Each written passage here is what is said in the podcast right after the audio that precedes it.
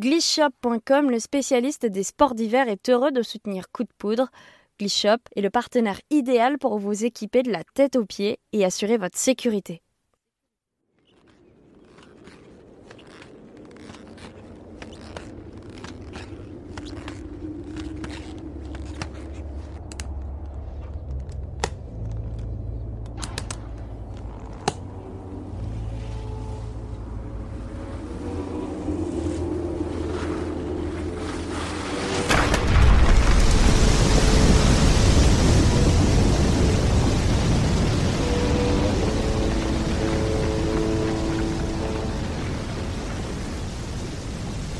Stress, avalanche, crash, dévissage, coup de poudre, le podcast qui parle accident de ski par Skier Magazine.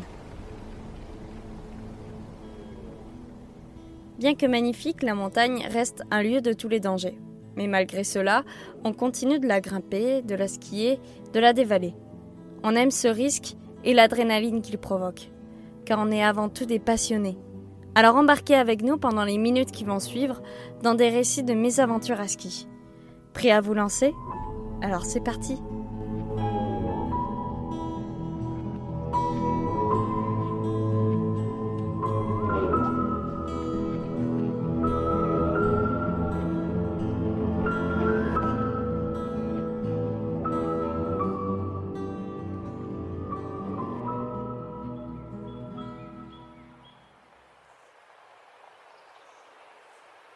Janvier 2019. Émilie Terran, 29 ans, skieuse du Freeride World Qualifier, vient d'emménager en Italie. J'habitais à l'époque à Gressoney, en Italie, pas très loin d'Aoste. Euh, j'habitais là-bas avec mon copain. Et c'était une station qu'on avait emménagé début décembre. Donc tout le mois de décembre et janvier, on, on est parti un peu tout autour pour regarder un petit peu ce qu'on pouvait faire. Et là, le, 25, le 26 janvier, on avait décidé de, partir faire un nouvel itinéraire qu'on ne connaissait pas. Donc on avait regardé le topo. La veille, on était déjà parti dans le coin histoire de reconnaître un petit peu. Et là, on voulait faire, une nouvelle, partie, une nouvelle descente.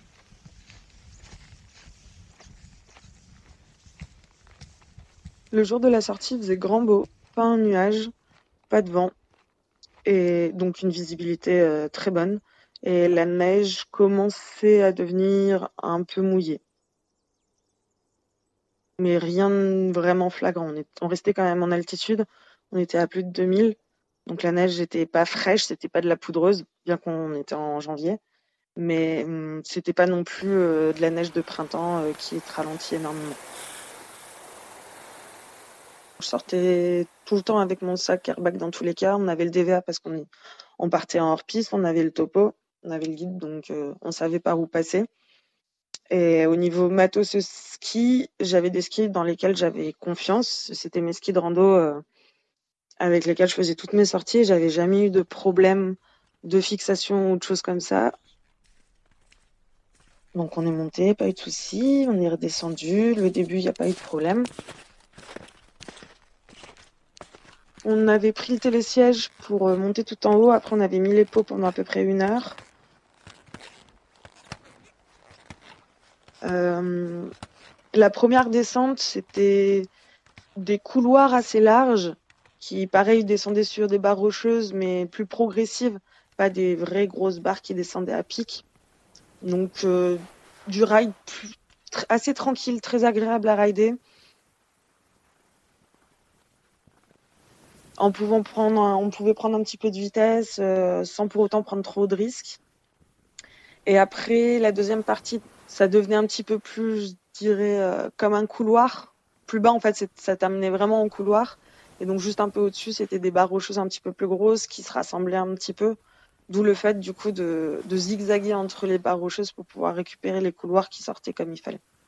C'était une phase sud-est, si je me trompe pas. On n'avait pas de corde sur nous. Et donc c'était un, une descente qui nécessitait pas de corde, donc on n'avait pas pris la corde avec nous. Et ensuite, on s'est arrêté un peu au-dessus d'une barre rocheuse. C'était une barre rocheuse d'une dizaine de mètres, donc on devait en fait juste la traverser à l'horizontale pour aller récupérer un petit couloir qui était juste à côté.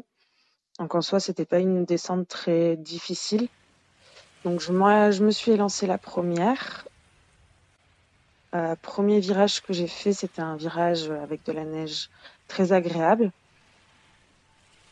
Donc deuxième virage, j'ai décidé d'engager un petit peu plus, de mettre un petit peu plus de poids sur, euh, sur mes skis. Sauf que la neige avait, avait changé, elle était beaucoup plus dure et je m'en étais pas spécialement aperçue. Donc le poids un peu plus fort sur les skis ont fait que hum, un de mes skis m'a lâché. Donc il a commencé à glisser, je me suis retrouvée sur les fesses et à dévaler juste au-dessus de cette barre rocheuse. Et du coup, au-dessus, j'ai essayé de, m'arrêter, j'ai pas réussi et j'ai glissé vraiment euh, juste au-dessus, juste à me retrouver au-dessus d'elle. Euh, quand je me suis retrouvée au-dessus, en fait, j'ai vu qu'il y avait des cailloux qui étaient juste en dessous. Donc j'ai décidé d'essayer de me lever et de la sauter. Donc je me suis remis sur mes skis, enfin sur mon ski. Et j'ai réussi à prendre assez d'élan pour pouvoir passer la petite, euh, la, petite, barre rocheuse euh, du début, on va dire, avec, tous les petits cailloux qu'il y avait. Au moment où j'étais en l'air, c'était tellement rapide que je me suis pas du tout rendu compte que j'étais en train de sauter une dizaine de mètres avec qu'un seul ski.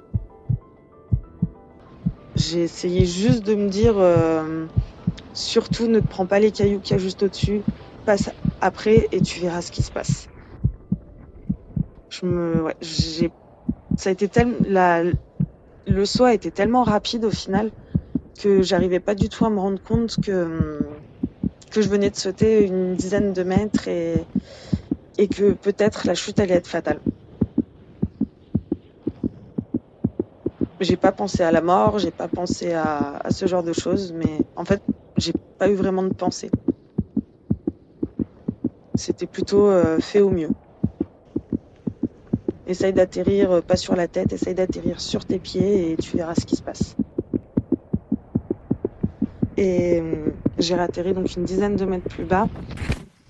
Et à l'atterrissage, j'ai senti un crack au niveau de mon dos. Je me suis fait éjecter de mon ski et j'ai eu juste le souffle coupé. J'ai pas eu de commotion directe. J'étais consciente de ce que, de l'endroit où j'étais. Je savais encore qui j'étais. Je pouvais bouger mes, mes pieds, donc du coup j'avais pas l'impression que ce que je m'étais fait c'était grave. J'étais à chaud encore, donc du coup, je sentais pas du tout des douleurs dans le dos. Je l'avais beau avoir entendu craquer, pour moi, c'était juste un petit crack comme on peut se faire, euh, je sais pas moi, quand on, quand on saute une petite bosse et, et qu'on sent que ça craque un peu de partout, mais je pensais pas que c'était aussi violent que ça. Donc euh, j'ai mon compagnon qui m'a rejoint, qui m'a demandé comment ça allait. Donc j'avais tous mes esprits, je bougeais, j'avais juste un petit peu mal au dos, mais voilà, je lui ai juste dit sur le coup, euh, je reprends mes esprits je reprends mon souffle et on est reparti. Et au bout de cinq minutes où j'arrivais pas à reprendre mon souffle et où j'étais pas bien, là c'est lui directement qui m'a dit que je m'étais cassé des vertèbres et qu'il fallait absolument pas que je bouge, que ça pouvait être grave. Donc il m'a fait un pan de, un pan de neige pour me poser, pour que je pose mon dos. Et au moment où j'ai commencé à essayer de me déplacer, j'ai vraiment senti une douleur énorme dans le dos. Et c'est au bout de, pense que je dirais une dizaine de minutes quand j'ai commencé à refroidir, à reprendre vraiment mes esprits. Et là où j'ai commencé à vraiment avoir mal, moindre mouvement que je faisais, même essayer d'étendre mes jambes ou de bouger un peu sur le côté, c'était un déchirement. Ça me faisait vraiment très très mal. Là, je me suis dit, euh, là, il y a quelque chose qui va pas. Donc, euh, il m'a stabilisé, il m'a mis à plat histoire que je bouge plus du tout le dos. Et après, c'est lui qui a pris euh, tout en charge pour appeler les secours. Donc, l'hélico est arrivé il a mis bien une vingtaine de minutes parce qu'il venait d'Aoste. Donc le temps déjà qu'il arrive à, à joindre les secours, leur expliquer où on était exactement dans leur piste. Donc ouais, une vingtaine de minutes, je pense, je suis restée allongée euh, dans la neige. Et là, petit à petit, en fait, j'ai senti vraiment euh, la douleur qui était de plus en plus euh, violente. Je me suis fait litroyer à l'hôpital d'Aoste. Je suis restée toute l'après-midi, fin de journée, avant de savoir ce que j'avais. Ils m'ont fait des, des examens et le diagnostic, ça a été deux, deux vertèbres pétées, donc la L1 complètement brisée et la L2 fissurée. Les vertèbres L1 et L2, c'est les vertèbres qui se font euh, plutôt en bas, donc c'est les lombaires. juste un peu au-dessus du coccyx. Donc c'est pour tout ce qui va être au niveau du mouvement du bas du, dos. Donc le choix après c'était soit de me faire opérer en urgence à l'hôpital d'Aoste, soit ils m'ont proposé de me ramener en France et de me laisser me débrouiller en France. Donc j'ai pris la décision de me faire opérer à Aoste parce que j'avais un bout de ma vertèbre qui menaçait, qui s'était complètement dissocié et qui menaçait en fait de venir couper ma moelle épinière. Donc si je faisais un moindre choc un peu trop violent, je pouvais euh, me retrouver paralysée. Donc je me suis fait en urgence à l'hôpital d'Aos le lendemain. Euh, ils m'ont mis deux broches, cinq vis dans le dos. Et le surlendemain, donc le lendemain de l'opération, j'ai marché directement. Et après, j'étais en convalescence. Je suis restée cinq jours à l'hôpital d'Aoste avant de rentrer en France. Et en France, du coup, j'ai fait une petite convalescence d'un mois où j'avais pas le droit de bouger. Enfin, pas le droit de trop bouger. J'avais juste le droit de marcher à peu près 200 mètres par jour. Sinon, c'était du repos total. L'accident était vraiment compliqué pour moi parce que déjà, c'était la première fois que je me blessais réellement. Première fois que je me faisais opérer. Et la, convalescence, je connaissais pas. Et pour une personne comme moi qui a l'habitude d'être en montagne, de bouger, surtout en hiver, de faire beaucoup de ski, de me retrouver du jour au lendemain, en plus fin janvier, à plus pouvoir ni aller skier, euh, la saison de compétition était finie. Ça a été un, choc très violent. Donc euh, j'ai fait une déprime, une grosse grosse déprime, où il m'a fallu un petit peu de temps à remonter la pente. Et au bout de, je pense, deux mois, j'ai recommencé à, sortir un peu la tête de l'eau. Ou en fait, c'était quand j'ai eu un rendez-vous chez mon chirurgien qui m'a dit tu peux recommencer tranquillement à, à faire un tout petit peu de sport euh, sans trop brusquer, mais voilà, en écoutant son corps. Quand il m'a dit ça, j'ai réussi à remonter un petit peu euh, la pente et je suis repartie en Italie pour reskier. Et ça, ça m'a vraiment débloqué. Le retour sur piste a été magique bien que je n'aime pas spécialement la piste, vu que je fais beaucoup de hors-piste. Mais le fait de, se dire on peut toujours skier, on arrive toujours à descendre, même avec une opération et même avec un accident comme ça, ça a été la libération. Mentalement parlant, ça m'a vraiment fait du bien de pouvoir euh, remettre les skis et me dire euh, voilà, j'ai eu un accident, certes grave, mais je suis pas morte, je suis pas paralysée et on peut toujours aller de l'avant étonnamment, quand je repense à cet accident, ça m'a vraiment libéré l'esprit. Enfin, je l'ai vu cette année sur mes skis, je suis beaucoup plus confiante. J'arrive à, faire des choses que j'aurais pas fait avant. Ça a été plus une... Au début, ça a été vraiment très très compliqué. Je l'ai senti comme une faiblesse parce que je me sentais vraiment amoindrie. Et maintenant, avec le recul, ça fait un peu plus d'un an maintenant que, j'ai eu mon accident, je le ressens vraiment comme une force qui, qui m'aide maintenant à aller vraiment de l'avant, à me dire, bah voilà, t'es passé pas loin de, quelque chose de très tragique, mais tu t'en es sorti. Maintenant, tu peux reprendre tes activités, tu peux reskier, tu peux refaire du vélo, tu, tu peux vivre tout simplement, tu peux marcher, t'as pas d'autres séquelles, à part avoir un peu mal au dos de temps en temps, mais t'as pas de séquelles, donc va vers l'avant et fonce, quoi. C'est, ça m'a aidé pour ça. Euh, mon compagnon, il était en snowboard, enfin il est en snowboard. C'est, il a fait aussi également de la compétition, c'est comme ça qu'on s'est rencontrés. On n'est plus ensemble actuellement, mais en tout cas, à l'époque, il a été, euh, à l'époque de mon accident, il, a été vraiment derrière moi. Il m'a soutenu dans, mes étapes, même quand j'étais en dépression, il a été présent. Et c'est lui qui m'a poussé à remettre les skis euh, bah, deux mois après mon opération pour que justement j'ai pas ce, blocage-là à me dire plus jamais je reskierai. Donc ça a été vraiment un élément, je pense, qui m'a été très, enfin, qui a été très important pour moi de l'avoir à mes côtés à ce moment-là pour me relancer en fait dans la dynamique et pour me dire bah ok tu as eu un accident ça aurait pu très mal se finir mais au final ça s'est bien passé. Donc euh, maintenant continue de vivre. Bloque pas.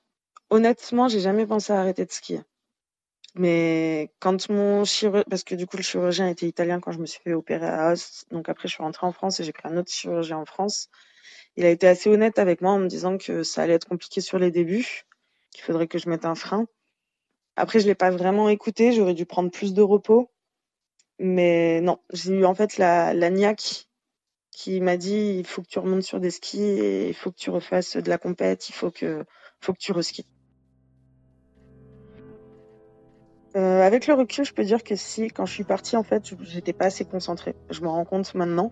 Sur le coup, non, je suis partie confiante, mais post-accident, enfin, je dis même maintenant, c'est maintenant que j'arrive vraiment à me rendre compte de ce qui s'est passé, que je suis partie, enfin, en tout cas sur cette partie-là de la face, euh, sans vraiment e-, être concentrée à 100% dans ce que je faisais. Et je pense que c'est pour ça que du coup, j'ai pas vu qu'il y avait une un changement de neige juste devant moi et, et que du coup, ben, j'ai lâché le truc.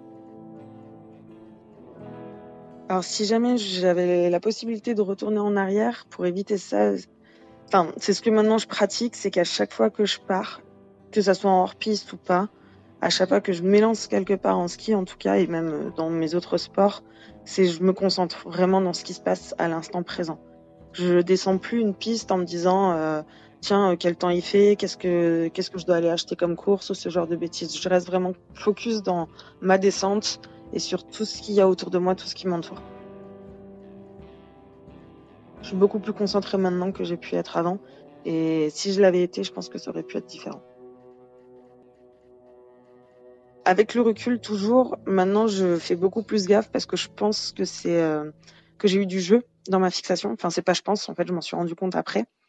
Et sur le coup, en fait, j'avais juste pas du tout fait attention vu que c'est vrai que j'avais jamais eu d'accident, qu'elles avaient jamais déchaussé je m'étais jamais posé la question à les vérifier.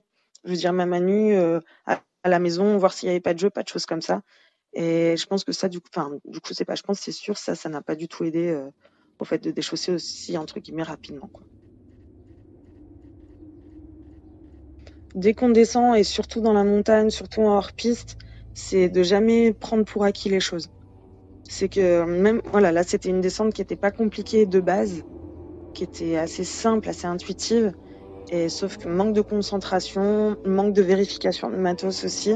Et ça aurait pu être beaucoup plus tragique que ça. Donc c'est super important de, vraiment être focus sur ce qu'on fait, même si on pense que c'est une petite descente qui est super simple, même si on pense que c'est, enfin, qu'il n'y a pas de risque, il peut toujours y avoir un risque. Donc c'est vrai que c'est super important d'être focus sur l'instant exact où on fait les choses et bien sûr de vérifier son matériel. Retrouvez le meilleur du ski sur Skier Magazine en kiosque dès le mois d'octobre ou dès à présent sur notre site internet skier.com et sur notre application App Store et Google Play. Rendez-vous également sur le site de notre partenaire Gliss Shop, l'enseigne de référence des amoureux de la glisse, l'expertise, le choix et le conseil. C'était Coup de poudre, un podcast proposé par Skier Magazine.